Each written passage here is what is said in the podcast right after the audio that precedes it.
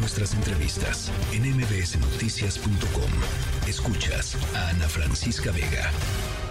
Vamos con el tema de la ley de la industria eléctrica, lo votado ayer por eh, los ministros de la segunda sala de la Suprema Corte de Justicia de la Nación y la decisión de Morena eh, hoy en la Cámara de Diputados de presentar una demanda de juicio político en contra del el ministro Alberto Pérez Dayán, que emitió ayer em, pues esto que se le conoce como voto de calidad, con lo cual eh, pues se, determinó como inconstitucional la ley presentada, la iniciativa en su momento presentada por el presidente López Obrador, la ley de la industria eléctrica, que pone em, pues al, frente, digamos, a la Comisión Federal de Electricidad. Em, sobre todos los demás despachos de, de energía eh, eléctrica. Eh, yo que recuerde, y Francisco Burgoa nos lo estarás eh, pues confirmando o no en un segundito más, yo nunca había escuchado el tema de una demanda de juicio político contra algún ministro de la Suprema Corte de Justicia de la Nación, profesor en Derecho Constitucional de la UNAM. Francisco, me da siempre mucho gusto platicar contigo. El gusto es compartido, Ana Francisca, para estar contigo y con tu audiencia. ¿Hay precedentes de esto? ¿No hay precedentes? ¿Qué sucede aquí? ¿Cuál es tu lectura? Bueno, en el presente sexenio y sobre todo en los últimos dos años, parte prácticamente, sobre todo el año pasado, se ha dado mucho que desde la Cámara de Diputados han querido estar intimidando, esa es mi, mi palabra, intimidar hacia ministras y ministros de la Suprema Corte.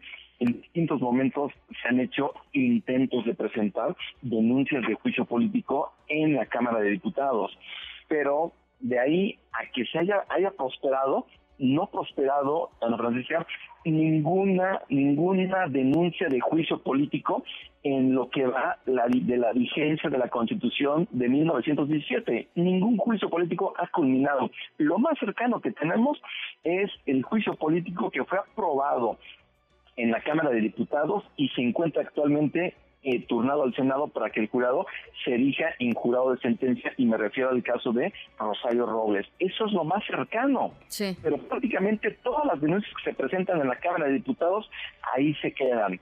Entonces tiene más una connotación evidentemente política, más en ese contexto electoral, porque posible que a partir del ejercicio de una facultad legal que tienen las ministras y los ministros, en este caso el ministro Alberto Pérez Dayán, que, se, que tiene el fundamento de la facultad para tener un voto de calidad en el artículo 56, primer párrafo de la ley de amparo, ahora resulta que en ojos del propio de, de Morena, dice que eso es sujeto a juicio político, caray. Ya la Suprema Corte hoy ha publicado dos tarjetas informativas. Una, la Corte la eliminó, acaba de publicar hace unos minutos otra segunda tarjeta informativa, en donde inclusive recuerda que el 29 de junio de 2022, Yasmín Esquivel también ejerció un voto de calidad en una situación sumamente parecida.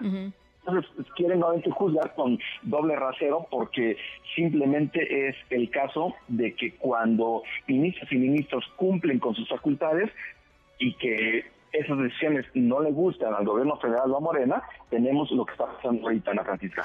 Ahora, em, e, ellos argumentan que, que no hay, o, sea, que, este voto de calidad eh, no, existe.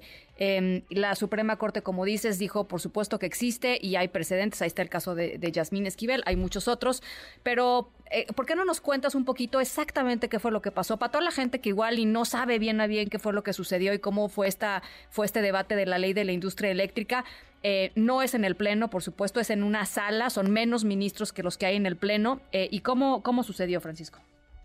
Claro, el día de ayer, en la segunda sala de la Suprema Corte de Justicia de la Nación, que cada sala se integra por cinco ministras y ministros. Esa segunda sala va, a conocer un amparo en revisión, sé que a lo mejor ahí las palabras son técnicas, pero es un amparo que se, que se presentó sobre precisamente sobre estas reformas a la ley de la industria eléctrica cuando eh, pero para esto el gobierno federal presentó ahí un, un recurso para que Javier Lainez se declarara impedido. Entonces, el ministro Javier Lainez, él decidió excusarse es decir, para no estar ya retrasando la resolución del asunto, decidió excusarse, pero para esto también se votó las Se nos fue, se nos fue Francisco Burgoa. Vamos a tratar de reconectar, em, de reconectar con él. Eh, ahí está, Francisco, ¿ahí estás? No, se cortó, se cortó. Em, vamos mientras a unas llamadas, ¿les parece? Dice por acá, qué bueno que te colgó la señora Clara Brugada. Eh, a las y los malos reporteros hay que colgarles el teléfono.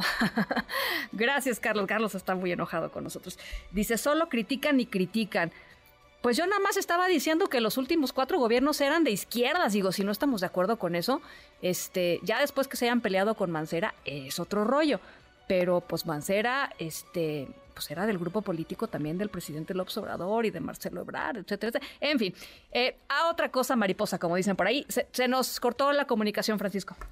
Así es, ya estoy aquí de regreso, Ana Francisca. Y comentamos que el ministro Javier Lainez presenta esta este impedimento para que sea valorado por sus pares al interior de la segunda sala y se decide que efectivamente quede impedido para conocer el ministro Javier Lainez, es decir, de cinco ministros que integran la segunda sala, quedaron cuatro para conocer, discutir y votar el asunto. Entonces, cuando se vota, simplemente quedan en empate de dos y dos. Y para esto, quien es el presidente de la sala, la propia ley de amparo, oculta para que quien presida la sala tenga un voto de calidad, es decir, que su voto valga el doble, por decirlo así, frente a los demás y con eso evitar que hubiera un empate al interior de la sala. Entonces, lo que sucedió ayer fue eso, que el, que el ministro Alberto Pérez Dayan, él, ejerció y como presidente de la segunda sala un voto de calidad y por eso es que se resolvió en favor. Y esto es algo que no le gustó en lo absoluto al gobierno federal y por eso tendrá esta situación que es verdaderamente preocupante, que a partir de una decisión jurisdiccional, de una decisión judicial, esté presentando una denuncia de juicio político cuyo fin para mí nada más es seguir descalificando, atacando, intimidando a los integrantes del Poder Judicial de la Federación, en este caso, ministras y ministros, y particularmente hoy al ministro Alberto Pérez Dayán. Bueno, pues eh, em, estamos en el tema, eh, Francisco, y, seguiremos pues un poco el, camino que lleve esto. Nos decías, este, no va a terminar en, en, nada concreto, ¿no? Pero bueno, pues es una manera eso, de seguir eh, este hostigamiento. Ahí está, y seguirá, ¿no? Es un buen pretexto para hablar en las mañaneras, es un buen pretexto para, para candidatos y candidatas, en fin, ¿no? Como, como el, el, el mecanismo, digamos, que conocemos ya por ahí. Exactamente, y un punto importante, para que una vez que la Cámara de Diputados conoce el juicio político, que no que otras en las que por absolutamente nada la Cámara de Diputados, se requiere el voto de la mayoría absoluta, es decir, 50% más uno para que se apruebe en la Cámara de Diputados, que ahí tendría los dos Morena y sus aliados.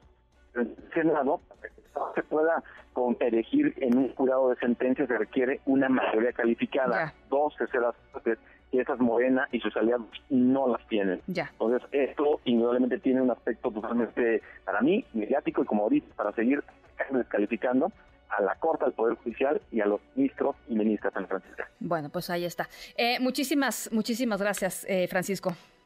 Al contrario, muy buenas noches para ti y para tu audiencia. Un abrazo, va, va, un abrazo de vuelta. Noticias.